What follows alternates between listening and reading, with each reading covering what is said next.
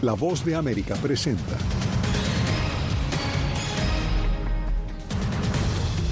Corte Suprema de Estados Unidos autoriza a la patrulla fronteriza retirar el alambre de púas instalado por Texas en la frontera con México. El expresidente Donald Trump llega como favorito a las primarias republicanas de Nuevo Hampshire.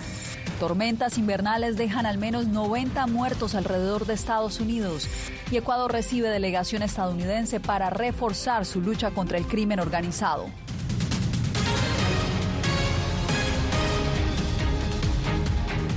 ¿Qué tal desde Washington? Les doy la bienvenida a esta semana de información en el mundo al día. Les saluda Yasmín López.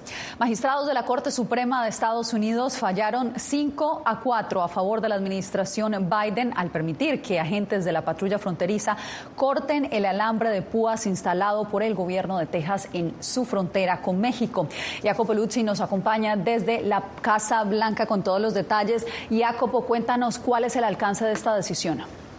Yasmín, según el Departamento de Seguridad Nacional, la remoción del alambre permitirá a la patrulla fronteriza cumplir con su trabajo y asistir a los migrantes que ya dijo habían cruzado la frontera, algo que el alambre impedía en varios puntos. La Casa Blanca planea pronunciarse sobre esta decisión, sobre este fallo, en las próximas horas. Al mismo tiempo, esta decisión de hoy no resuelve la disputa sobre el Parque Shelby, ocupado por las autoridades de Texas en la ciudad de fronteriza de Eagle Pass. Sobre esto esperaremos otro fallo en febrero.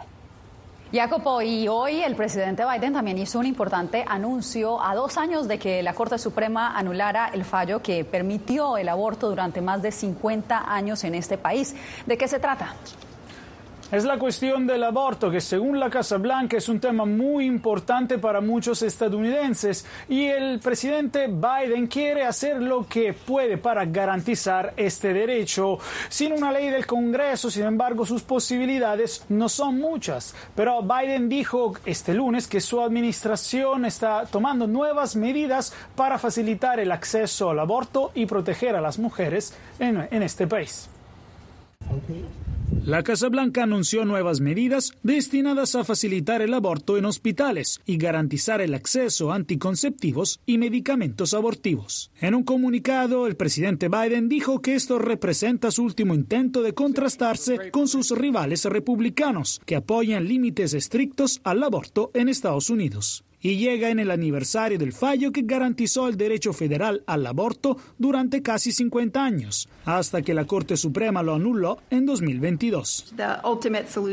La solución definitiva es aprobar una legislación nacional federal para restablecer las protecciones de Roe y continuaremos trabajando con la esperanza de que el Congreso apruebe esa legislación para que el presidente pueda firmarla. Frente al caos médico y legislativo que existe ahora, dijo Klein, las agencias federales emitieron una guía que aumenta la disponibilidad de anticonceptivos gratuitos, mientras un equipo especializado verificará que los hospitales, incluso en los 21 estados que prohíben o limitan el aborto, ofrezcan estos procedimientos de emergencia cuando la salud de la mujer está involucrada. Los votantes han votado para proteger los derechos reproductivos. Necesitamos estas protecciones en todos los estados, porque el acceso a su familia a la atención médica no debe depender de su código postal. Las medidas resaltan el esfuerzo presidencial sobre el tema, frente a varios pedidos de la sociedad civil para que la Casa Blanca tome medidas más enérgicas e impulse el acceso al aborto.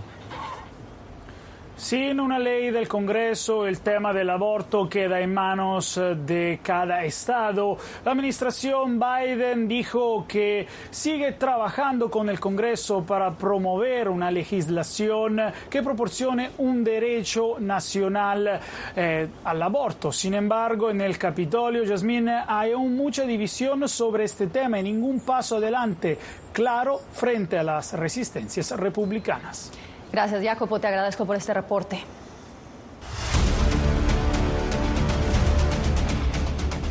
Los coordinadores de una caravana migrante que arrancó a finales de diciembre en Tapachula, Chiapas, y hoy atraviesa Oaxaca buscando llegar a Ciudad de México, están acusando al gobierno de ese país de hostigarles para detener su avance. Javier Cardoso nos amplía.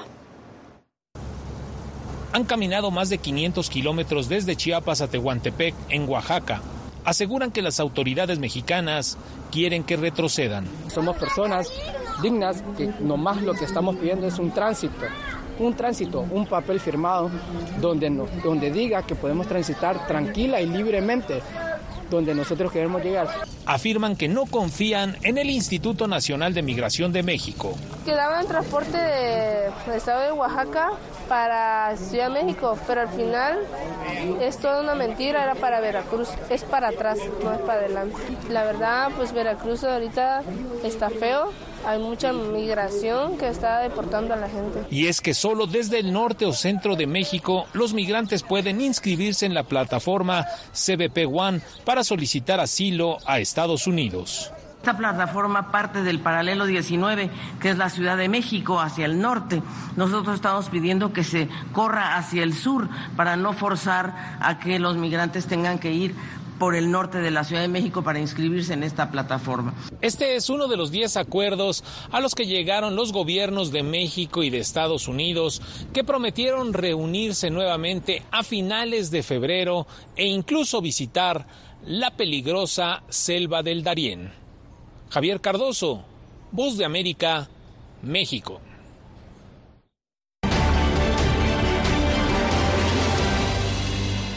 Nuevo Hampshire será este martes el escenario de las elecciones primarias para elegir al candidato presidencial del Partido Republicano. El expresidente Donald Trump, gran favorito, y la exgobernadora Nikki Haley son los únicos contendientes. Julia Riera, ¿qué está en juego en estos comicios?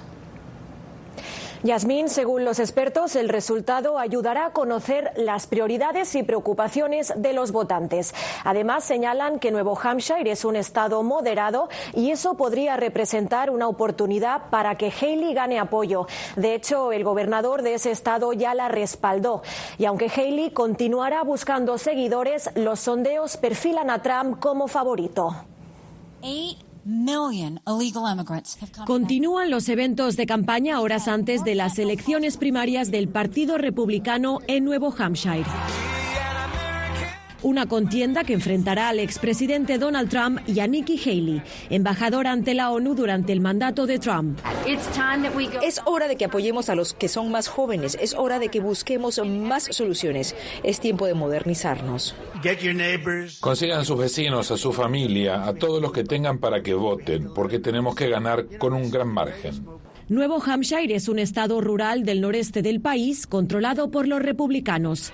Allí, este grupo de mujeres apoya a Nikki Haley, quien aspira a convertirse en la primera mujer presidenta de Estados Unidos. Hay mucha polarización. Quiero que la gente se una y tengo esperanza de que eso pase con Nikki. Mientras, un grupo de voluntarios de la campaña de Trump continúa trabajando para conseguir votantes. Vamos a llamar puertas, vamos a hacer llamadas telefónicas, lo que sea para que vuelva el presidente Trump. Las encuestas dan como ganador a Trump. Un sondeo reciente conducido por el Washington Post y la Universidad de Monmouth otorga al exmandatario casi 20 puntos porcentuales de ventaja. Estas serán unas elecciones primarias marcadas por el abandono del gobernador de Florida, Ron DeSantis. No puedo pedir a nuestros seguidores que sean voluntarios en su tiempo libre y que donen recursos si no tenemos un camino claro hacia la victoria. Un abandono en el que además pidió el apoyo para Trump, el que era considerado su gran rival dentro del partido. DeSantis afirmó que ahora se centrará en su carrera como gobernador de Florida.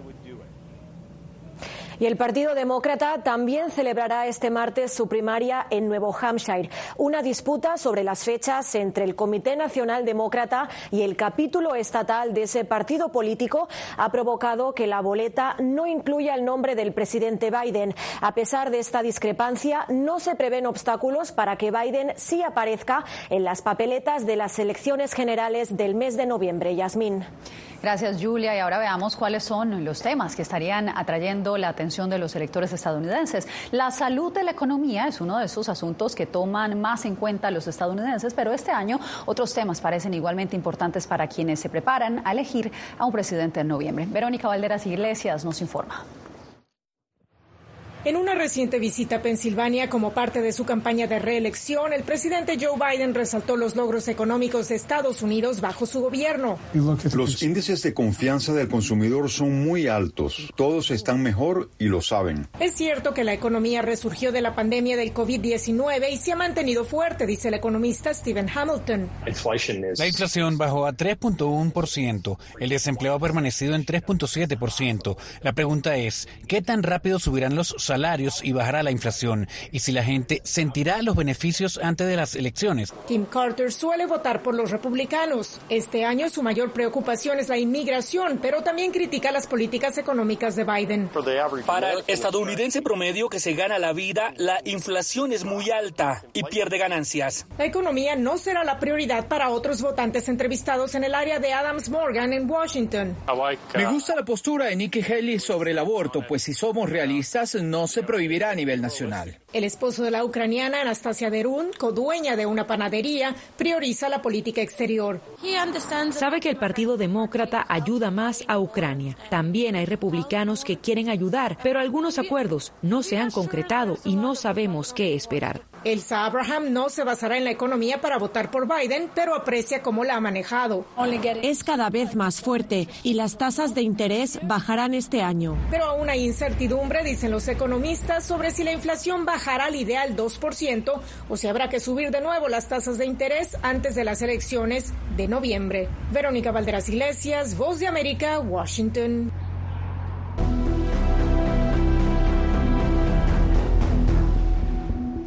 Dos semanas de múltiples tormentas alrededor de Estados Unidos han dejado una estela de muertos de costa a costa.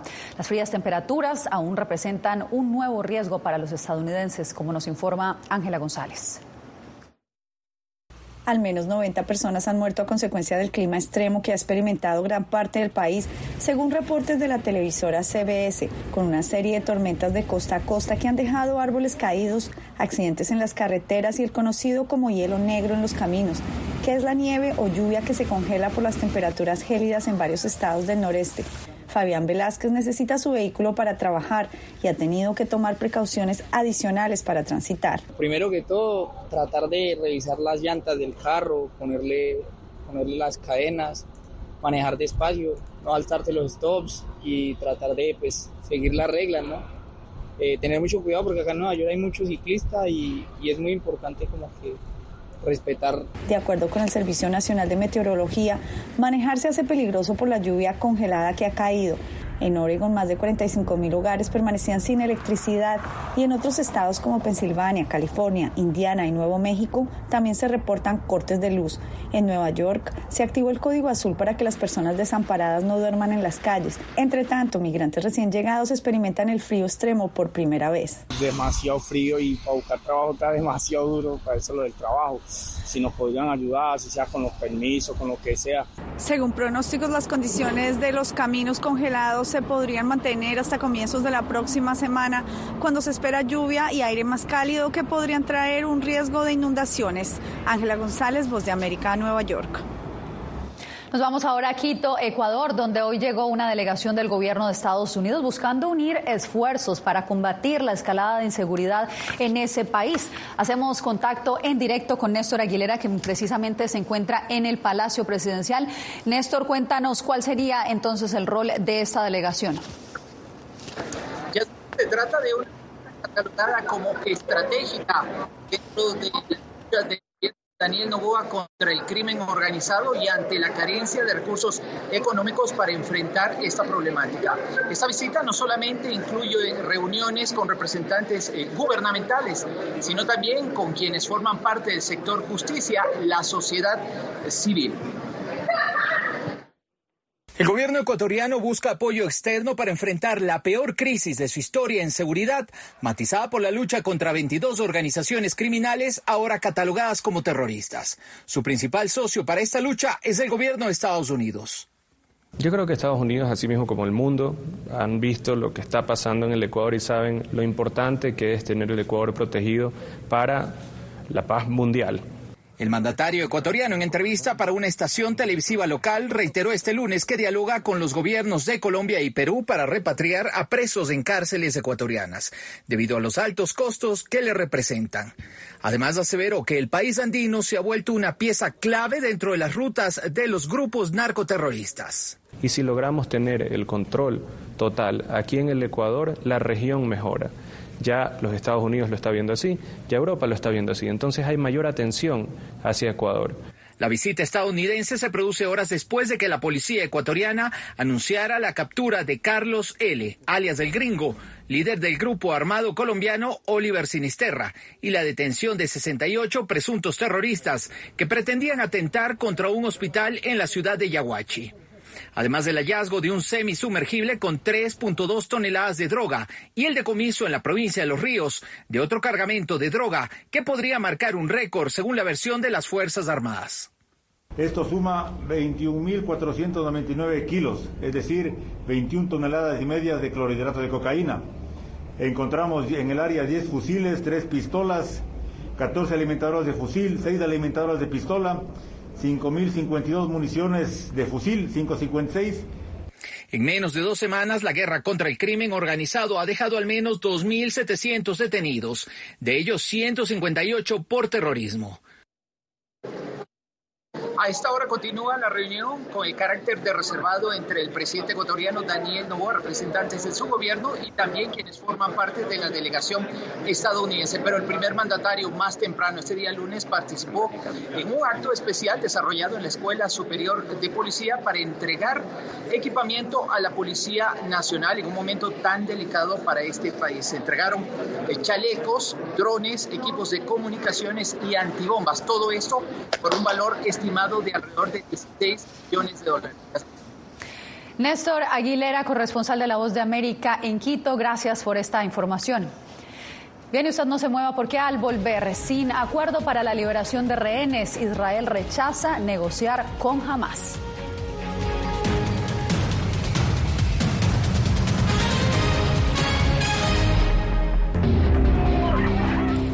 Sin solución a la vista. Mientras en el puerto de entrada. La masiva migración no cesa. esa es la situación a la que se enfrentan estos migrantes. Y en medio del complejo reto migratorio comienza el año electoral en Estados Unidos. Siga nuestras enviadas especiales Paula Díaz y Salomé Ramírez en El Paso para explorar los alcances del fenómeno que mantiene al país en la incertidumbre muy pronto, El Pulso en la Frontera, en todas las plataformas de La Voz de América.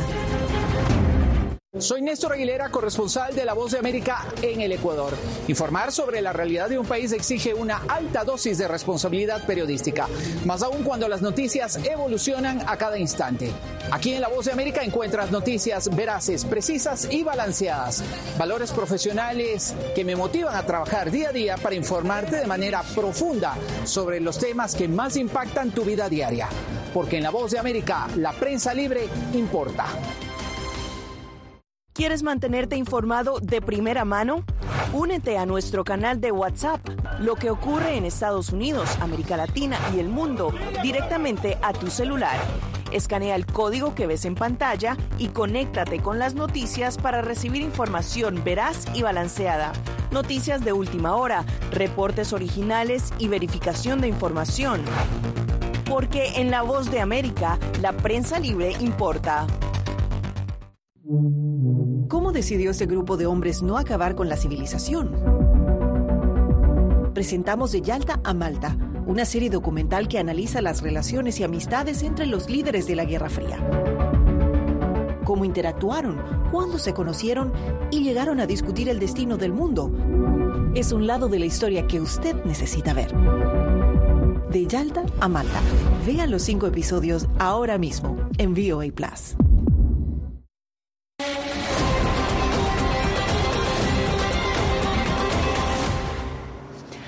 Familiares de rehenes israelíes en manos de Hamas siguen sin conocer cuándo volverán a ver a sus seres queridos luego de que el primer ministro israelí rechazara las condiciones de Hamas para poner fin a la guerra. Pilar Sebrián nos envía el reporte.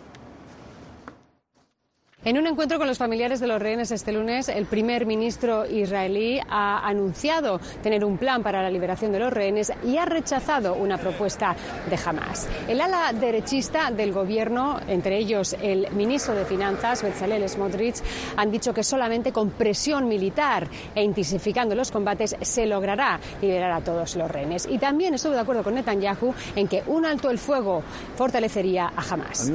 A cambio de la liberación de nuestros rehenes, Hamas exige el fin de la guerra, la retirada de nuestras fuerzas de Gaza, la liberación de los asesinos y violadores de la Nukba y dejarlos a cargo. Si estuviéramos de acuerdo con esto, nuestros soldados habrían caído en vano. No podríamos garantizar la seguridad de nuestros ciudadanos y el próximo 7 de octubre sería solo cuestión de tiempo. Primer ministro palestino, mientras tanto, insistió en la presión internacional para buscar una solución que involucre la creación de un Estado palestino, mientras se confirma que ya son 25.105 los muertos en la franja. El mundo no debería prestar atención a la posición de Netanyahu y su gobierno, que rechaza la solución de dos estados. En cambio, el mundo debería esforzarse por poner fin a la ocupación, reconocer unilateralmente al Estado de Palestina y votar para que Palestina se convierta en Estado miembro de las Naciones Unidas. La ONU destacó que a la fecha más de 1,7 millones de gazatíes han sido desplazados y denunció el bloqueo de Israel para la entrada de ayudas, asegurando que en enero solo 7 de 29 misiones de la agencia pudieron entrar en la franja para entregar alimentos, medicinas, agua y otros suministros.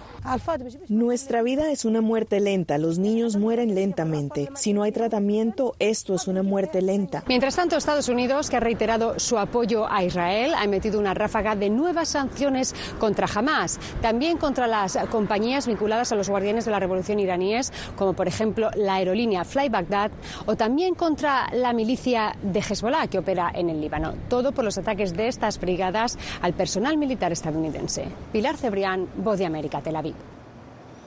Nuevamente hacemos una pausa, usted no se mueva, ya regresamos. Soy Gonzalo Abarca, presentador de La Voz de América. Cada semana, desde nuestro programa Foro, programa de análisis y debate, vamos más allá de la noticia, con los temas de interés que ocurren en Estados Unidos e impactan en toda la región.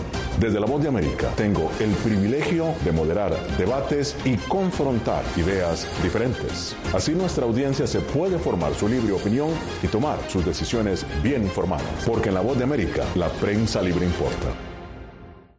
El crimen organizado asesinaba a los chicos y luego cremaba los cuerpos. Periodismo, la prensa libre importa, una coproducción de La Voz de América y Latina. Así que es complicado hablar acá de libertad de expresión. Disponible en vozdeamerica.com.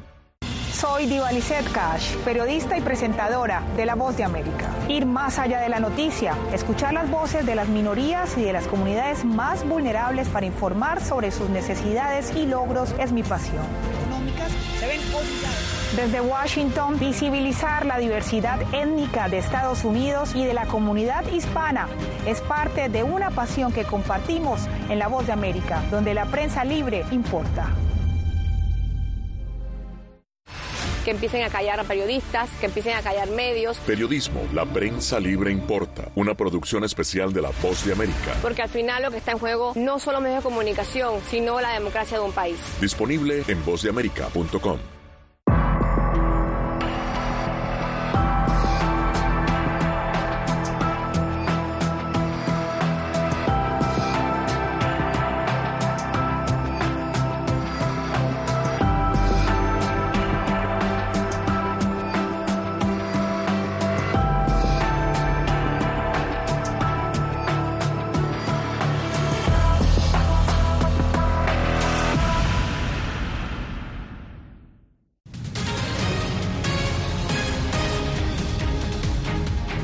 El presidente de Colombia, Gustavo Petro, anunció que abogará ante su homólogo nicaragüense Daniel Ortega por el respeto a la libertad religiosa en Nicaragua. Donaldo Hernández nos informa.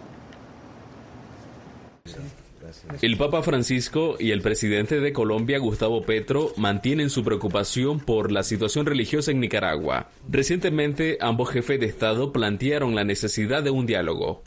Hablamos eh, del tema nicaragüense. Colombia puede poner sus buenos oficios El mandatario colombiano Gustavo Petro se ofreció como mediador entre el gobierno de Nicaragua y la Iglesia Católica. El 29 de enero, una delegación colombiana arribará a Managua para negociar la aplicación de los fallos de la Corte Internacional de Justicia sobre la frontera marítima de ambos países en el Mar Caribe. Y allí hay una oportunidad para hablar de otros temas, indudablemente. A mí me gustaría que hubiera un relacionamiento normal, una normalización de la actividad religiosa Activistas de derechos humanos han visto positiva la iniciativa de Gustavo Petro, pero dudan de la voluntad del gobierno de Daniel Ortega de querer dialogar. Creo que Ortega en, realidad no tiene ningún, ningún objetivo de, dialogar. Las tensiones entre la Iglesia Católica y el gobierno de Managua se mantienen tensas desde el año 2018. El presidente Daniel Ortega ha acusado al Vaticano de promover un golpe de Estado en Nicaragua. Por esa razón fue expulsado el embajador de la Santa Sede y más de 200 religiosos han sido exiliados. Donaldo Hernández, Voz de América. En 2024 Bolivia apostará por impulsar el turismo, especialmente en el Salar de Uyuni, el destino más popular y reconocido del país. Pero como nos cuenta Fabiola Chambi, antes deberá superar varios desafíos. Según el gobierno boliviano, en 2023 el turismo receptivo aumentó un 51,4% respecto al 2022 y generó el equivalente a 800 millones de dólares, mientras a nivel interno se desplazaron 3,1 millones de personas. Durante la emergencia por el COVID-19 este rubro fue uno de los más golpeados y muchos guías, fotógrafos y operadores de turismo reconocen que aún no han podido recuperarse. Ha bajado mucho el turismo. Ah, eh, yo recuerdo hace 10, 9, 8 años, el auto entraba seguidito. Casi Copacabana se llenaba, los alojamientos se llenaban. Antes se ganaba bien, ahora casi ya no. El gobierno anunció especial atención al Salar de Uyuni, el destino más famoso de Bolivia y uno de los recomendados por el The New York Times, dentro de su lista de 52 sitios para visitar este 2024. Estamos haciendo de tres hoteles, eh, de cuatro y cinco estrellas, también eh, de tres restaurantes de cinco tenedores y un, eh, una escuela de turismo. El turismo funciona en base a seguridad. Cada mes hemos tenido conflictos sociales en nuestro país. Y no solo eso, al sector turismo también nos está ahogando los otros competidores, las plataformas sociales, los, los Airbnbs, que también falta regular al Estado boliviano. Otros sitios apreciados por los extranjeros son el lago Titicaca, Copacabana, Tiahuanaco, el Parque Nacional Sajama, el Madidi y la Chiquitania. Fabiola Chambi, Voz de América, Bolivia. Tenemos más temas en instantes. Quédese con nosotros.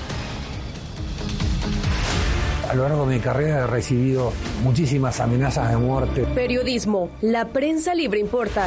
El rol de los periodistas es ejercer el rol del perro guardián de la democracia. Disponible en vozdeamerica.com. ¿Quieres mantenerte informado de primera mano? Únete a nuestro canal de WhatsApp, lo que ocurre en Estados Unidos, América Latina y el mundo, directamente a tu celular. Escanea el código que ves en pantalla y conéctate con las noticias para recibir información veraz y balanceada. Noticias de última hora, reportes originales y verificación de información. Porque en La Voz de América, la prensa libre importa. Soy Jorge Agobián, corresponsal de La Voz de América en la Casa Blanca. Nuestro trabajo es conectar a Latinoamérica con Washington. Aquí somos la voz, oídos y ojos de nuestro continente para reportar lo que se decide en Estados Unidos e impacta en nuestros países. Traemos a esta sala de prensa las preguntas que la gente se hace y hablamos en un lenguaje sencillo para explicar las políticas globales, sus defensores y detractores. Y lo entregamos a nuestra audiencia para que saque sus propias conclusiones. Porque en La Voz de América, la prensa libre importa. Nosotros no somos ninguna oposición. La prensa no es ninguna oposición. Periodismo, la prensa libre importa. Entonces hay un poco de tema también de amenazas, ¿no? Disponible en vozdeamerica.com. ¿Cómo decidió este grupo de hombres no acabar con la civilización? Presentamos de Yalta a Malta, una serie documental que analiza las relaciones y amistades entre los líderes de la Guerra Fría cómo interactuaron, cuándo se conocieron y llegaron a discutir el destino del mundo. Es un lado de la historia que usted necesita ver. de Yalta a Malta. Vea los cinco episodios ahora mismo en VOA Plus.